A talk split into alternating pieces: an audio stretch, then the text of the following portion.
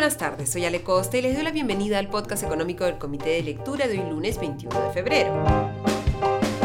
Hoy es el día 707 del estado de emergencia, día 208 del gobierno de Pedro Castillo. En los próximos días podríamos tener novedades sobre la intención del gobierno de Pedro Castillo de incrementar la remuneración mínima vital, el sueldo mínimo. De acuerdo con la ministra de Trabajo y Promoción del Empleo, Betsy Chávez, mañana el ministerio recibirá un informe del Instituto Nacional de Estadística e Informática que junto con las proyecciones del Ministerio de Economía y Finanzas serán las que guíen al Ministerio de Trabajo en esta decisión.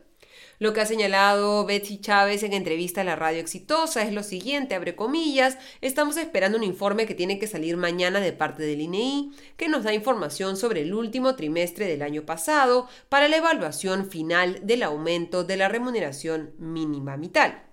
Una vez tengamos ese informe, no creo que pase mucho más para el aumento de la remuneración mínima vital, que seguro lo anunciará el presidente Castillo en un evento público. Cierro comillas. Recordemos que actualmente en el Congreso se está debatiendo un proyecto de ley que busca definir cuáles deberían ser los indicadores que tome en cuenta el Consejo Nacional del Trabajo, que recordemos es el espacio donde están el Estado, los trabajadores y los empleadores, para gatillar un alza del sueldo mínimo entre 12 y 24 meses después de la última alza. Falta trabajar bastante en estos indicadores y en los procedimientos, pero al menos se está iniciando este proceso. Llama la atención que el Ministerio de Trabajo se adelante a este tipo de definiciones y que además se mencione que se va a tomar la decisión sin siquiera mencionar al Consejo Nacional del Trabajo, donde idealmente deberían tomarse este tipo de decisiones por consenso. Lamentablemente lo que nos ha mostrado la experiencia es que en momentos en los que un gobierno tiene ciertos problemas políticos, el alza del sueldo mínimo surge como una intención de tratar de mejorar la popularidad del gobierno cuáles son esos indicadores que va a mirar el Ministerio de Trabajo y Promoción del Empleo. No lo señala Betsy Chávez, tampoco se lo pregunta Nicolás Lucar, que es quien la entrevistó esta mañana y tampoco se sabe ni siquiera cuál es el tema de ese informe. Es el informe sobre la economía en el último trimestre del 2021. Es un informe sobre empleo a nivel nacional. Esas cifras de empleo a nivel nacional recién se publican a mediados de marzo, pero no sabemos si va a haber un adelanto de estas cifras para el Ministerio de Trabajo y Promoción del Empleo. En este contexto es interesante revisar un artículo publicado por eh, Miguel Andrés Jaramillo y Rocío Medina, economistas del Consejo Privado de la Competitividad, junto con el también economista Pablo Lavado, precisamente sobre cuáles deberían ser esos indicadores que mire el, eh, el Estado para decidir si es que se sube o no la remuneración mínima vital. En este artículo se destacan las particularidades del mercado laboral peruano que hacen que, a diferencia de lo que pueden pasar en otros países, un incremento de la remuneración mínima vital aumente efectos no deseados. Estas particularidades del mercado local son la productividad laboral, la altísima tasa de informalidad y la composición del empleo. En el caso de la productividad laboral, Perú está en el tercio inferior de los países de la región y supera solo a países como Jamaica, Guatemala, Bolivia y Venezuela. No tenemos que hablar mucho sobre la informalidad en el país. Esta supera el 70% y con cifras al 2020 vemos que el COVID-19 la llevó incluso más arriba hasta el 75,3%. Es el cuarto país en América Latina con mayor tasa de informalidad, solo por debajo de Bolivia, Honduras y Guatemala. Y sobre la estructura del mercado laboral peruano, se destaca que, según datos nuevamente del 2020, de los casi 15 millones de trabajadores que hay en el Perú, el 43,7% es asalariado y el 38,2% es autoempleado de este grupo de los autoempleados, el 90,8%, más de 9 de cada 10 de los autoempleados son informales, más de 5 millones, lo cual representa el 46,1% del empleo informal mientras que el 54,9% de los asalariados también son informales, otros 3,6 millones de trabajadores informales que son 31,8% del empleo informal. Esta proporción de autoempleados, señala el informe, es muchísimo más alta que el promedio de la región, poco más de 34%, y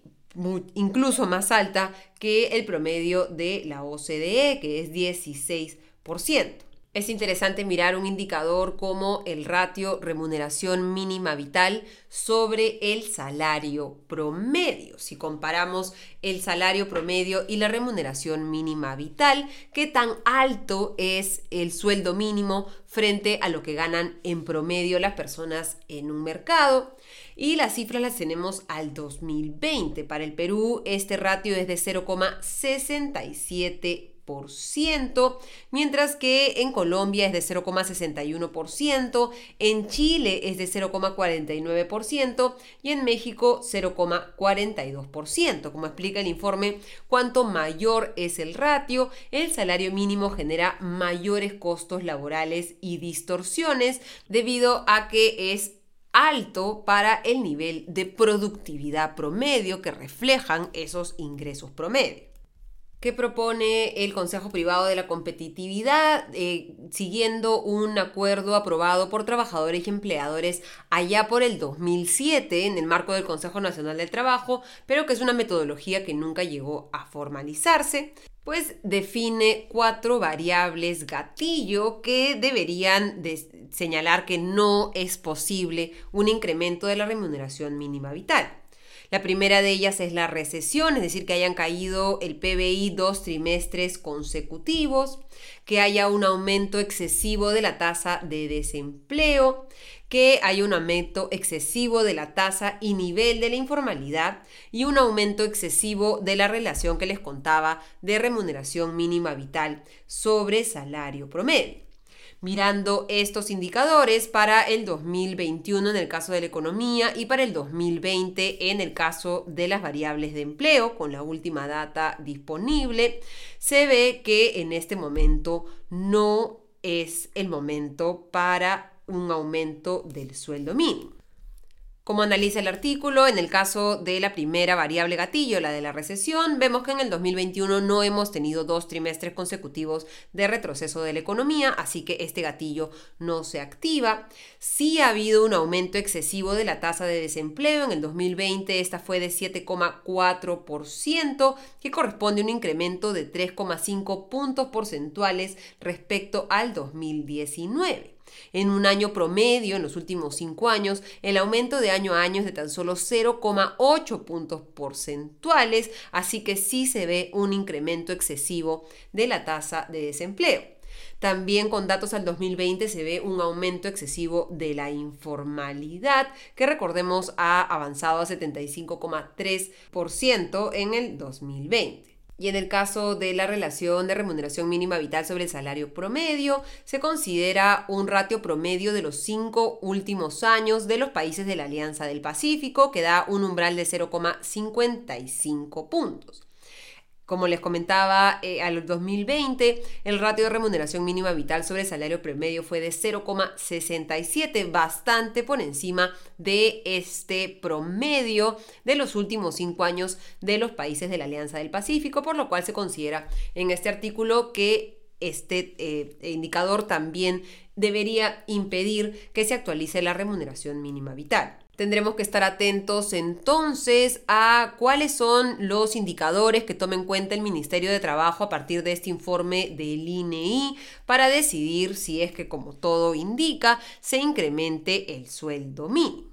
Lo que tenemos claro es que si se siguiera esta metodología, no debería darse un incremento en este momento. Y si uno está más o menos en contacto con micro y pequeños eh, eh, em, empresarios en el país que actualmente ya están teniendo problemas y siguen teniendo problemas para mantenerse en la formalidad, un incremento del sueldo mínimo podría empujarlos nuevamente a la informalidad en un contexto en el que, como les comento, esta ya se ha disparado debido a la pandemia. Ojalá también esta propuesta que haga el Ministerio de Trabajo a partir de lo que revisen, esperemos en las cifras, eh, se lleve al Consejo Nacional del Trabajo para ver si es que efectivamente ahora sí este incremento de la remuneración mínima vital se realiza llegando a un acuerdo entre los trabajadores y los empleadores de implementarse esta alzada del sueldo mínimo, ¿sería el gobierno de Pedro Castillo el primero en elevar el sueldo mínimo tan solo por criterios políticos?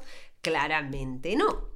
Este artículo aplica esta metodología aplicada, aprobada perdón, en el Consejo Nacional del Trabajo en el 2007 para verificar los cinco incrementos del sueldo mínimo que se dieron entre el 2009 y el 2020 y comprueba que cuatro de esos cinco no se habrían dado de haberse aplicado esta metodología. El riesgo es ahora que este incremento del sueldo mínimo, si es que se da, golpearía a las empresas en un contexto en el que ya están bastante debilitadas. Y lo decía hace tan solo unos meses el ahora ex ministro de Economía y Finanzas, Pedro Frank, que luego cambió de opinión, por supuesto, pero eh, sería bueno escuchar también la opinión en este caso del nuevo ministro de Economía, Oscar Graham. Y bastante preocupación está generando un análisis un poco más detallado de los decretos legislativos 1523 y 1524 que publicó la semana pasada el Ministerio de Economía y Finanzas, modificando aspectos del Código Tributario y de la ley que regula el registro único del contribuyente del RUC.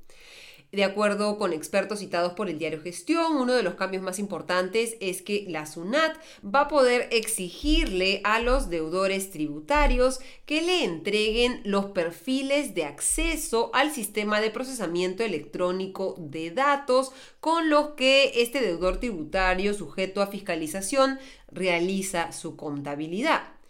De acuerdo con Kataratzina Dunning-Borkowski, directora de PricewaterhouseCoopers, este cambio va a permitirle a la SUNAT ingresar directamente al sistema de las compañías para ver la data de la empresa de manera remota.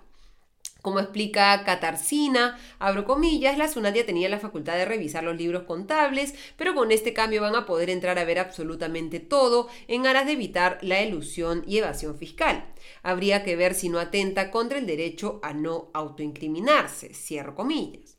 Otros expertos consultados por el diario Gestión también eh, ven que esta, este cambio podría inclusive atentar contra ciertos derechos constitucionales, dado que, de acuerdo con Eduardo Jo, socio del estudio Amprimo, abro comillas, acceder a la información contable de una empresa es como acceder a sus cuentas bancarias, cierro comillas. En otra posición está Walker Villanueva, socio del estudio PPU, que señala que la SUNAT ya tenía derecho a acceder a esta información, por la que no existiría un problema de carácter legal. Este es el problema de que el Ejecutivo legisle directamente en materia tributaria, que no hay espacio para que se discuta la letra chica de los distintos decretos legislativos. Esperaremos entonces que el Congreso haga un análisis de la constitucionalidad de estos cambios en los regímenes tributarios y defina si es que la SUNAT efectivamente se está ajustando a las facultades que ya tiene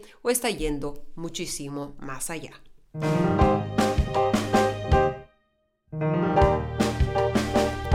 Y en un anuncio que ha generado crispación, incrementado los temores de que efectivamente se vaya a dar un conflicto bélico entre Rusia y Ucrania, el presidente ruso Vladimir Putin anunció hoy que su país reconoce la independencia de las provincias ucranianas de Donetsk y Lugansk, que se autoproclamaron en 2014 como independientes de Ucrania con el apoyo de Moscú. Los líderes de estas dos provincias eh, consideraban que era necesario que Moscú les conceda un nuevo estatus para proteger a la población y las infraestructuras civiles de lo que ellos señalan es la agresión del ejército ucraniano. Este reconocimiento de las zonas controladas por rebeldes podría allanar el camino para que el gobierno ruso envíe fuerzas militares a estas dos regiones separatistas y argumente que está interviniendo como aliado para protegerlas contra Ucrania. El anuncio de Putin, por supuesto, ha generado la reacción airada de los líderes occidentales, la presidenta de la Comisión Europea, Ursula von der Leyen, el presidente del Consejo Europeo, Charles Michel, y el alto representante de la Unión Europea para Política Exterior, Josep Borrell, advirtieron hoy que el reconocimiento ruso de estos dos territorios es una violación flagrante al derecho internacional y que reaccionarán con firmeza. Por su parte, eh, los Estados Unidos, su presidente Joe Biden, ha señalado que emitirá una orden ejecutiva para prohibir nuevas inversiones, comercio y financiamiento por parte de estadounidenses desde Asia o en estas dos regiones, mientras que Boris Johnson ha visto este anuncio como una violación a la soberanía de Ucrania. La Unión Europea ya había advertido de sanciones por parte del bloque de 27 países en caso de que Moscú anexe o reconozca la independencia de estas regiones escindidas en el este de Ucrania. Este anuncio de Putin, que pasa claramente a la ofensiva, se da en un contexto en que durante el fin de semana el presidente de Estados Unidos Joe Biden había aceptado reunirse con el presidente ruso Vladimir Putin en una reunión que estaba siendo promovida por el presidente francés Emmanuel Macron, que queda claramente en offside con las últimas acciones de Putin.